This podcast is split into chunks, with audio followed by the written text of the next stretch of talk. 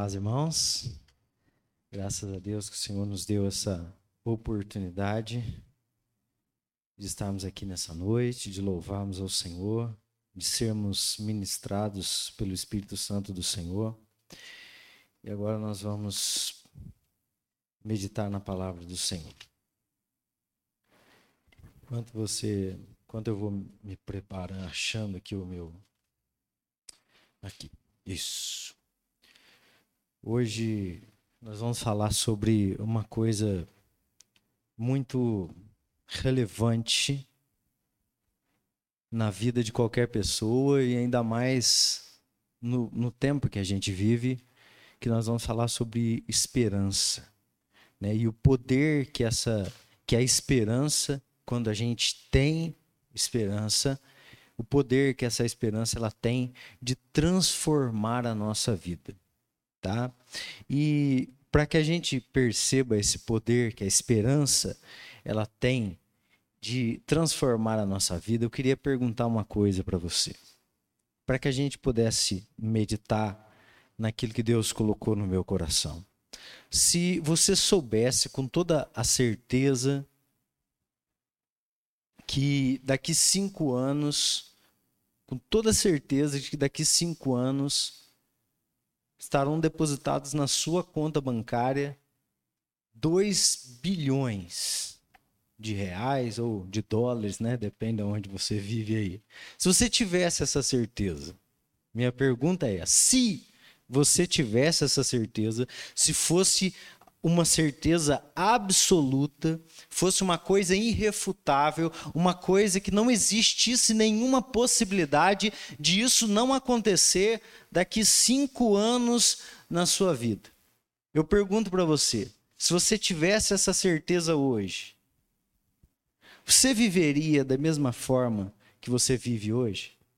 Você faria sistematicamente as mesmas coisas que você faz hoje, que nós fazemos hoje? Será que eu e você, se nós tivéssemos essa certeza, nós nos preocuparíamos com as mesmas coisas que nós nos preocupamos hoje? Enfim, será que eu e você, nós estaríamos lutando pelas mesmas coisas? Então, para refletir sobre isso, nós vamos falar sobre a esperança que transforma a nossa vida. E para isso nós vamos meditar aí no texto de 1 Pedro. Abre a Bíblia aí em 1 Pedro, lá no finalzinho da Bíblia. 1 Pedro, capítulo 1.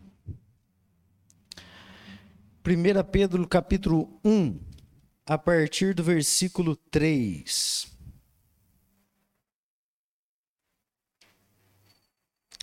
1 Pedro capítulo 1, a partir do versículo 3, diz assim a palavra do Senhor para nós. Bendito seja o Deus e Pai do nosso Senhor Jesus Cristo, conforme a sua grande misericórdia, ele nos regenerou para uma viva esperança por meio da ressurreição de Cristo dentre os mortos, para uma herança que jamais poderá perecer, macular-se ou perder o seu valor herança guardada nos céus para vocês, que, mediante a fé, são protegidos pelo poder de Deus até chegar à salvação prestes a ser revelada no último tempo. Nisso vocês exultam, ainda que agora, por um pouco de tempo, devam ser entristecidos por todo o tipo de provação. Assim acontece para que fique comprovado que a fé que vocês têm é muito mais valiosa do que o ouro que perece, mesmo que refinado pelo fogo, para que fique comprovado que a sua fé é genuína e resultará em louvor, glória e honra quando Jesus Cristo for revelado. Mesmo não o tendo visto, vocês o amam, e apesar de não o verem agora, creem nele e exultam com alegria indivisível, indizível e gloriosa, pois vocês estão alcançando o alvo da sua fé, a salvação das suas almas. Feche os seus olhos, nós vamos orar mais uma vez. Senhor Deus, Muito obrigado, Pai, porque nós estamos aqui lendo a tua palavra e nós pedimos que o teu Espírito Santo venha ministrar sobre nós, venha trazer esclarecimento, Pai, sobre as verdades que são tratadas aqui, Senhor Deus, nesse texto, de uma forma que aquilo que nós lemos, de uma forma que a esperança que o Senhor pode trazer ao homem, ela possa operar na nossa vida, Senhor Deus, e trazer para nós uma transformação total na nossa vida, na nossa maneira de pensar e, obviamente, na nossa maneira de agir, Senhor. Só o Teu Espírito Santo pode nos ministrar isso de uma forma que a tua palavra ela seja aplicada, Senhor Deus, ao profundo da nossa alma. E nós pedimos que em nome de Jesus o Senhor o faça.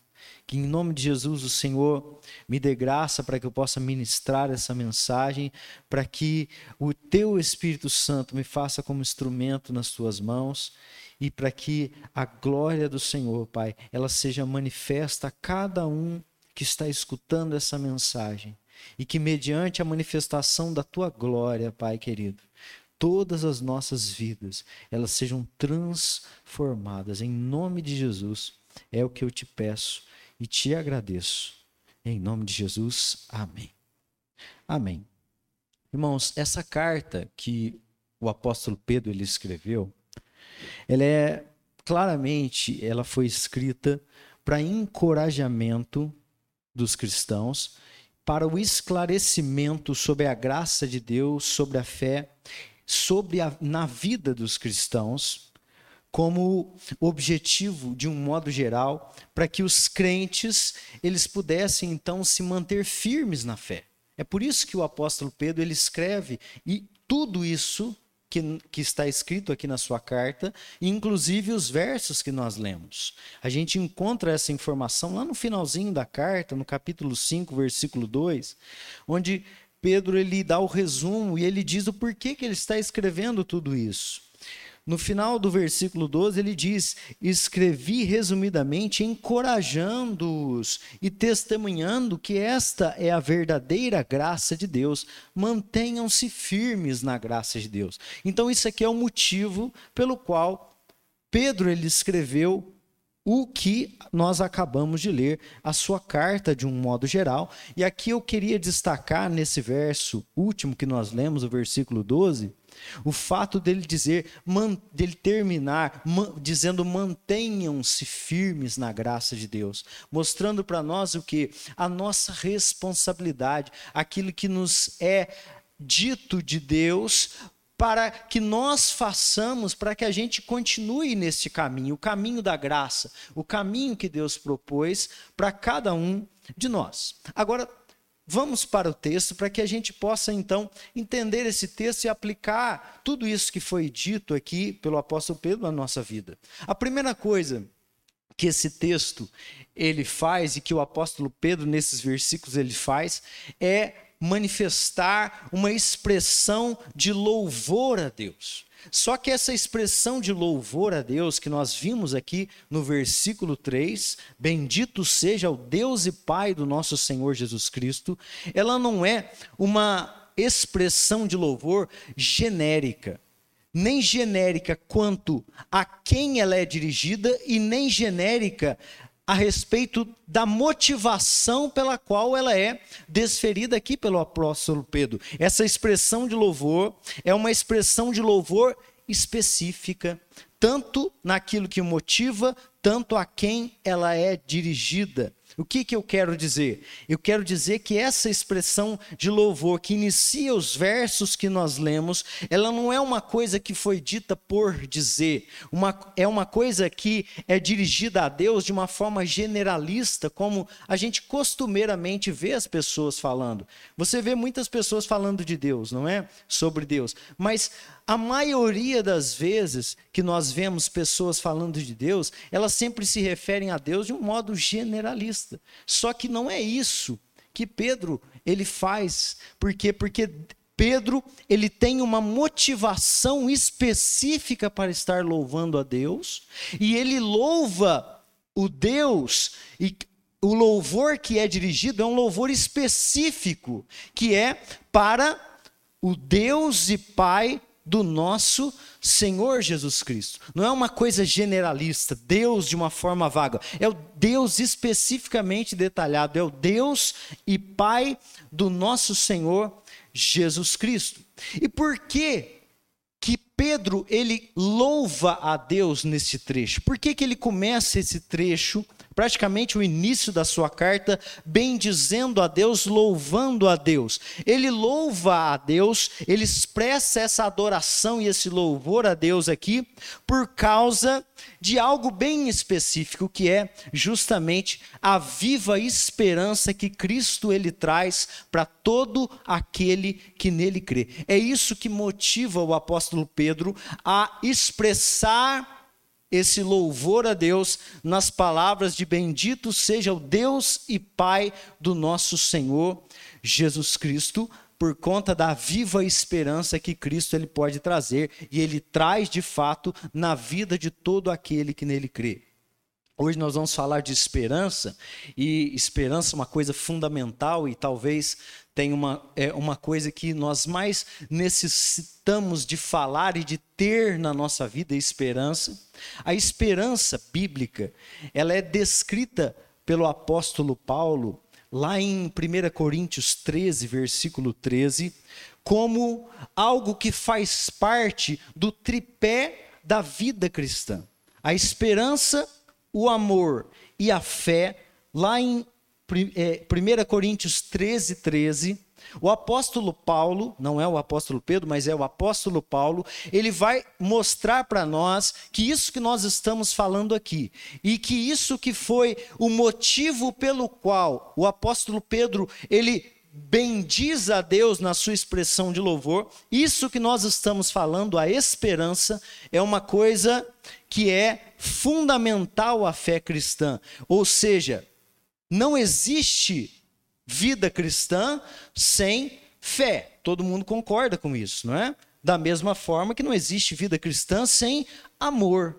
E da mesma forma, não existe vida cristã sem esperança. Por isso que o apóstolo Paulo ele vai dizer e vai colocar a esperança aí junto nesse tripé que sustenta a vida cristã. A fé, a esperança e o amor é aquilo que leva o cristão a ser o que ele é e a fazer aquilo que ele faz. Ou seja, essas coisas são coisas que norteiam, que modelam, que fundamentam a vida de todo cristão. Então nós estamos falando de uma coisa que é importantíssima, de uma coisa que é fundamental na nossa vida. Agora, a esperança cristã que nós estamos falando aqui, ela não é uma expectativa, uma mera expectativa de que algo bom vai acontecer, de que dias melhores virão, de que Deus no final ele vai cuidar de nós ou de que nós seremos salvos. A esperança cristã, ela é muito mais do que uma mera expectativa ou até uma boa expectativa. A esperança cristã, que nós estamos dizendo aqui que ela faz parte do tripé que sustenta a vida de todo cristão, ela é uma certeza absoluta, uma convicção. Uma coisa é você ter uma boa expectativa a respeito do seu futuro sobre o que vai acontecer com você. Outra muito diferente, que faz toda a diferença na forma como nós enxergamos a vida e vivemos, é você ter uma certeza absoluta daquilo que vai acontecer com você no seu futuro, isto é, na sua vida. Coisas diferentes. E aí alguém pode questionar, mas ninguém pode ter certeza absoluta.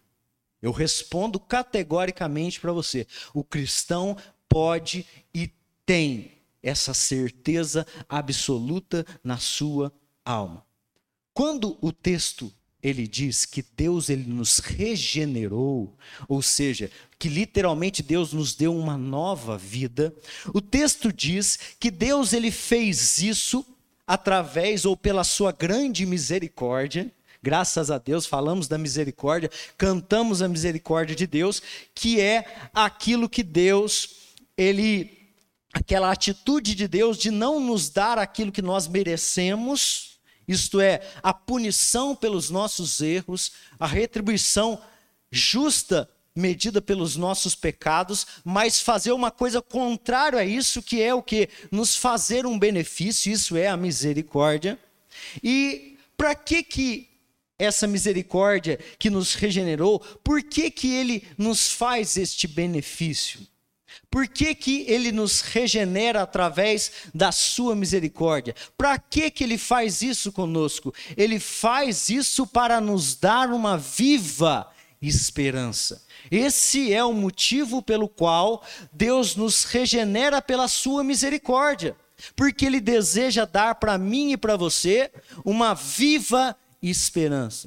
E por que, que Ele usa a expressão viva esperança. Por que, que ele trata a esperança como uma esperança viva? Ele qualifica essa esperança como uma esperança viva, para mostrar que a esperança que Cristo ele traz para nós, ela é uma esperança real, é uma esperança verdadeira, é uma esperança que existe de fato em oposição a uma coisa que está morta, uma coisa inoperante, uma coisa inexistente ou uma, ou uma coisa que é falsa. A esperança que Cristo nos nos traz é viva, real. Agora, através do que Deus nos deu essa viva esperança, essa real esperança. Ele nos deu essa viva e real esperança através da ressurreição de Cristo dentre os mortos.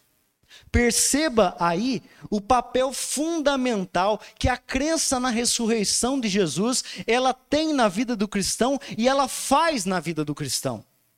Por quê? Porque é por meio da ressurreição de Cristo que nos é dada o que? Uma nova esperança, uma esperança que tem o poder e que transforma toda a nossa vida a ponto de dizer que agora que nós temos essa esperança, nós vivemos agora uma nova vida por causa da esperança que nos é dada em Cristo. Ou seja, a esperança que Cristo nos deu, ela é tão maravilhosa, ela é tão impactante e ela está tão viva dentro de nós, daqueles que creem, que toda a nossa vida toda a nossa existência, toda a nossa vida, as coisas que nós fazemos, as coisas que nós pensamos, os nossos desejos, os nossos sonhos, eles foram o que? Regenerados por causa dessa esperança que a ressurreição de Cristo traz para nós, porque a ressurreição de Cristo é a comprovação de que nós também um dia ressuscitaremos com Ele e desfrutaremos daquilo que Ele preparou para nós. É como eu disse, essa esperança que nós estamos falando, ela tem todo esse poder regenerador, por quê? Porque ela não é uma simples expectativa de que algo bom vai nos acontecer no futuro por causa de Cristo. Não. A esperança que Cristo nos dá, ela é muito mais do que uma boa expectativa, ela é uma certeza absoluta. Agora, que certeza é essa? Que esperança é essa que é tão poderosa a ponto de transformar a vida de uma pessoa? A esperança que tem esse poder tão transformador e tão poderoso, tão poderoso, a esperança é a certeza certeza, a esperança de que em Cristo nós temos o que? Uma herança garantida, uma herança que jamais, diz o texto, jamais poderá perecer, jamais poderá acabar, ou seja, é algo incorruptível, é uma herança que nós temos em Cristo que jamais poderá macular-se, ou seja, é uma herança incontaminável. E que o texto diz para nós que é uma herança que jamais poderá perder o seu valor. Essa é a herança que nós temos em Cristo e é justamente por isso que essa esperança que nós temos, ela é tão poderosa a ponto de transformar a nossa vida. Agora, o que é uma herança? O texto disse que nós temos uma herança, mas basicamente o que é uma herança? Uma herança é um bem, um algo de valor que nós o que recebemos de alguém sem ter feito absolutamente nada para merecer aquilo, mas única e exclusivamente por quê? Porque existe uma ligação entre nós. Quando um pai deixa uma herança para um filho, o que, que ele está fazendo? Por que, que aquele filho está recebendo? Porque existe uma ligação entre essas pessoas e uma ligação muito forte, porque ele está recebendo algo pelo qual ele não trabalhou para conquistar. Porque se herança fosse isso, herança não seria herança, porque herança é o que? Não é pagamento, não é justa retribuição. Eu vou pagar, vou retribuir por aquilo que você fez. Herança é o que? É uma dádiva. Herança é um presente que é recebido. Isso é uma herança. Agora, por que que essa herança que nos é dada em Cristo, ela é uma herança que ela é incorruptível, incontaminável e que jamais poderá perder o seu valor. Justamente pelo fato de que essa herança ela está guardada onde? Ela está guardada em um lugar que é igualmente incorruptível e incontaminável e que também não pode perder o seu valor. Por quê? Justamente porque quem habita neste lugar também é incorruptível e incontaminável, que é o próprio Deus. Aonde o texto diz que essa herança está guardada para nós? Está guardado no céu. Essa herança ela é incorruptível, ela é eterna, justamente porque ela está num lugar eterno e ela é dada, guardada por quem? Pelo ser eterno que é o próprio Deus. Agora, essa herança maravilhosa, extraordinária que nos é, é garantida a quem? Segundo o texto que nós lemos. Essa herança, segundo o texto que nós lemos, é garantida àqueles que, mediante a fé, por meio da fé, através da fé em Cristo, eles são protegidos pelo poder de Deus até chegar à salvação, prestes a ser revelada no último tempo. Isso aqui está dizendo a mesma coisa daquilo que está escrito em Efésios 2:8, pois vocês são salvos pela graça mediante a fé. Isto, ou seja, a salvação não vem de vós, é um dom, é um presente de Deus, e conforme João 3,15, é um presente que Deus dá a todo aquele que nele crê. E essa herança ela é tão garantida àquele que crê que o texto, olha, olha o que, que o apóstolo Pedro, ele diz sobre essa herança, sobre a garantia dessa herança. Ele diz que existe o que? Uma ação protetora de Deus na vida daquele que crê, para quê? Para que ele desfrute dessa herança que em Cristo lhe é prometida. Olha para você ver que como Deus ele é maravilhoso. Deus nos, na cruz perdoou os nossos pecados, nos deu uma oferta de salvação, nos chama ao arrependimento, e se nós crermos na sua mensagem, o texto diz que o próprio Deus nos protege. É uma ação protetora de Deus, é o cuidado de Deus para que a gente desfrute daquilo que ele prometeu para nós. Olha que coisa maravilhosa você saber que você tem que você crê um de, em um Deus, que você tem um Deus que te ajuda a desfrutar daquilo que ele mesmo preparou para você. Existe uma ação protetora de Deus sobre a vida de todo aquele que crê para que ele herde aquilo que Cristo preparou para ele.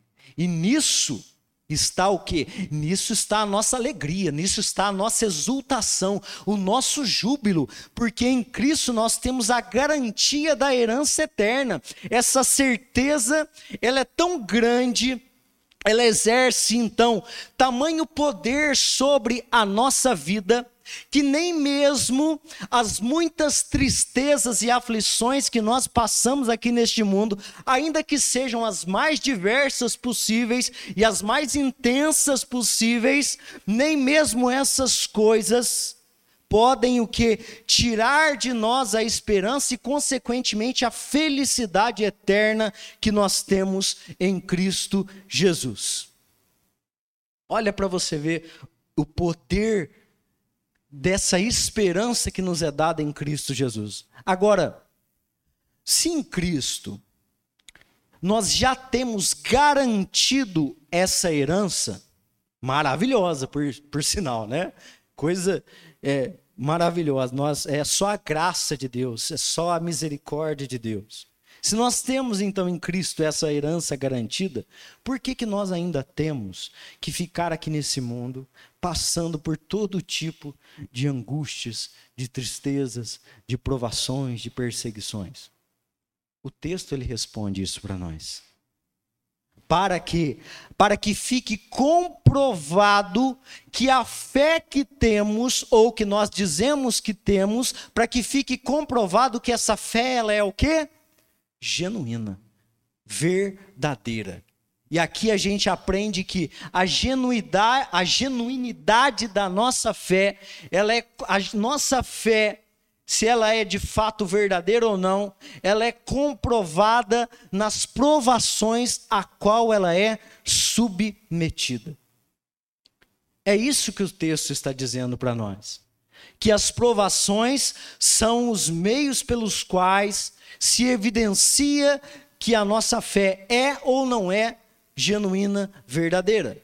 Agora, embora não seja fácil passar por tudo isso, pelas aflições, pelas angústias, pela prova dessa fé, nós temos, poderemos ter a certeza de que se a nossa fé for comprovada como genuína, como verdadeira, por meio das provações na qual ela é submetida aqui nesse mundo, o resultado disso, se a nossa fé for genuína, é louvor, glória e honra quando Cristo for revelado. Então, nos momentos de angústia, de aflição, de provação da sua fé e da minha fé, nós devemos olhar para aquilo que nos está prometido em Cristo, porque se esta fé ela for genuinamente, ela for provada genuína, por meio dessas provações, o resultado disso é louvor, glória e honra quando Cristo ele for revelado. Por quê? Porque as nossas provações, elas mostrarão o que? Mostrarão que mesmo nós, não tendo visto a Cristo Jesus, o nosso Senhor, o que a provação da nossa fé mostrará, se esta fé for uma fé genuína e verdadeira, mostrará que nós o amamos mesmo, vai, as provações da nossa fé vão mostrar para nós que, mesmo nós não tendo visto Cristo com os nossos olhos físicos, nós cremos nele e nós o vemos claramente com os olhos da fé. E mais do que isso, nós não só o vemos com os olhos da fé, nós exultamos nele, nós nos alegramos nele. E essa alegria, essa exultação, que é resultado então da provação da nossa fé mediante as dificuldades que a qual ela é submetida, essa alegria que nós podemos ter então dentro do nosso coração o texto diz que essa alegria era uma coisa tão extraordinária, é uma coisa tão maravilhosa, que essa alegria que nós sentimos em Cristo, ela não pode nem ser o que dita com palavras. Ela não consegue, nós não conseguiremos nem expressar essa alegria que temos em Cristo em palavras. Tamanha é a graça de Deus e a alegria que nós temos na herança que Cristo ele nos deu. Por quê? Por que essa tremenda alegria? Porque ao provar a nossa fé e no meio dessas dificuldades, a nossa fé for comprovada genuína e verdadeira, nós estamos alcançando o que, segundo o texto? Nós estamos alcançando o objetivo da nossa fé, que é a salvação das nossas almas. Você conseguiu perceber que a esperança que Cristo ele nos dá ela transforma toda a nossa vida? Porque, olha para você ver, até as nossas provações, sofrimentos que nós passamos, quando nós temos essa esperança firme, essa convicção, essa certeza daquilo que Cristo nos deu, até os nossos sofrimentos eles são ressignificados quando nós temos essa esperança. E isso mostra para nós que a esperança em Cristo, quando ela é uma certeza absoluta, ela produzirá em nós uma mudança radical na nossa perspectiva de vida aqui neste mundo. E isso vai acontecer necessariamente se nós tivermos essa esperança genuína e verdadeira, se nós tivermos essa fé genuína e verdadeira nas promessas de Cristo, na herança que Cristo nos prometeu.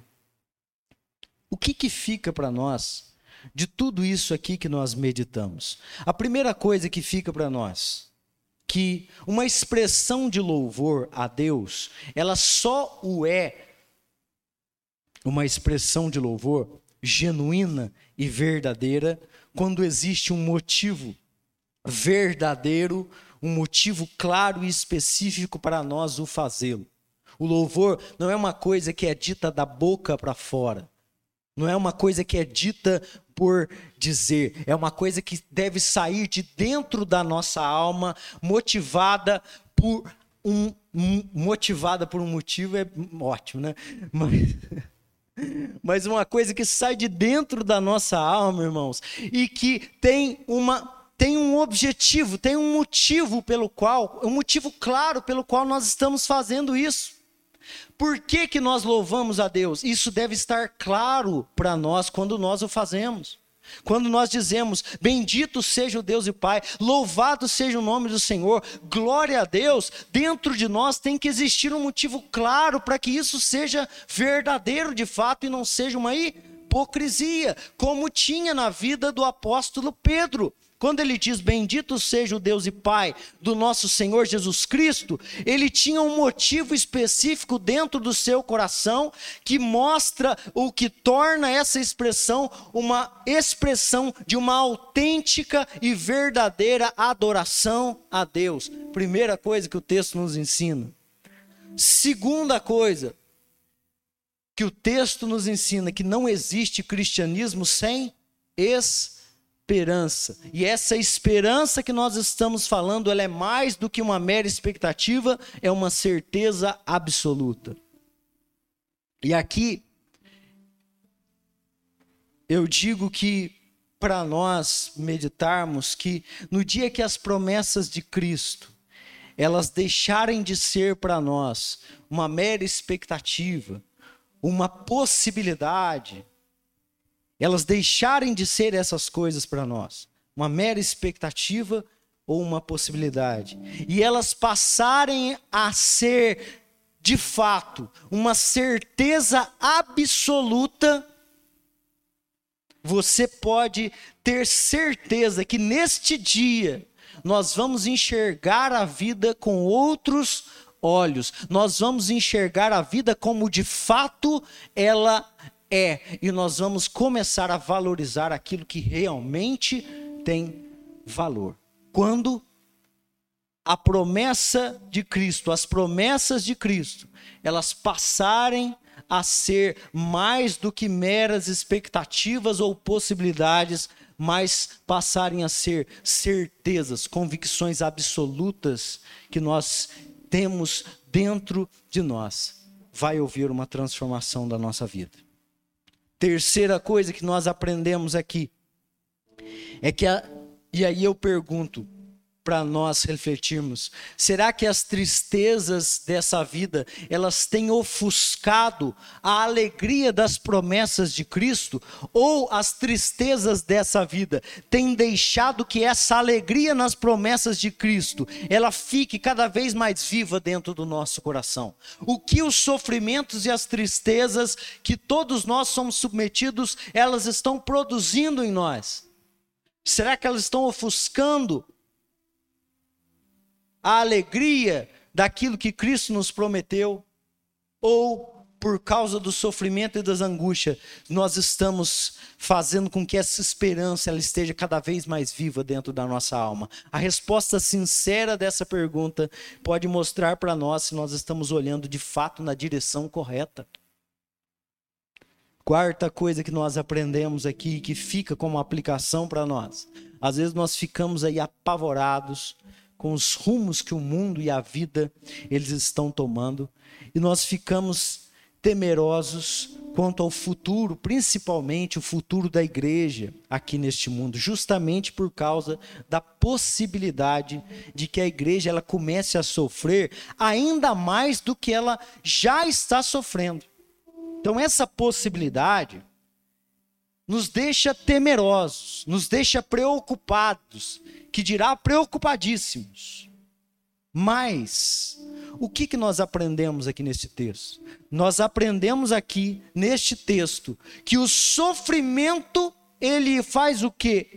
Ele é o que comprova a autenticidade da nossa fé. É o sofrimento que comprova se a nossa fé ela é genuína ou é falsa. Por quê? Porque uma fé que não é verdadeira, ela não resiste diante do sofrimento. Então, as provações, os sofrimentos, eles vêm para mostrar quem é quem. Eles vêm para mostrar para nós quem de fato nós somos. Para mostrar para nós mesmos isso, quem nós somos. E eles vêm para mostrar para o mundo quem nós somos, quem é a igreja de fato. É as provações e os sofrimentos que fazem isso conosco. E por último, nós aprendemos que Cristo, ele garantiu ele deixa isso claro, o apóstolo Pedro deixa isso claro, ele ressalta isso nesse texto de uma maneira exaustiva, de que Cristo, ele garantiu uma herança eterna, um lugar eterno para todo aquele que nele crê. Mas não dá para dizermos que nós de fato acreditamos nisso, se nós vivemos hoje como se nós não a tivéssemos. Lembra da pergunta que eu fiz lá no começo? Certamente, se você tivesse a certeza de que daqui um certo tempo você teria 2 bilhões na sua conta, certamente você não estaria fazendo muitas das coisas que você faz, certamente nós não estaríamos preocupados com as coisas que nós estamos preocupados. Por quê? Porque a esperança tem esse poder de transformar a nossa vida. Aí é a pergunta: será que nós temos a esperança da herança eterna garantida por Cristo viva dentro do nosso coração? A ponto dessa esperança ela transformar toda a nossa vida?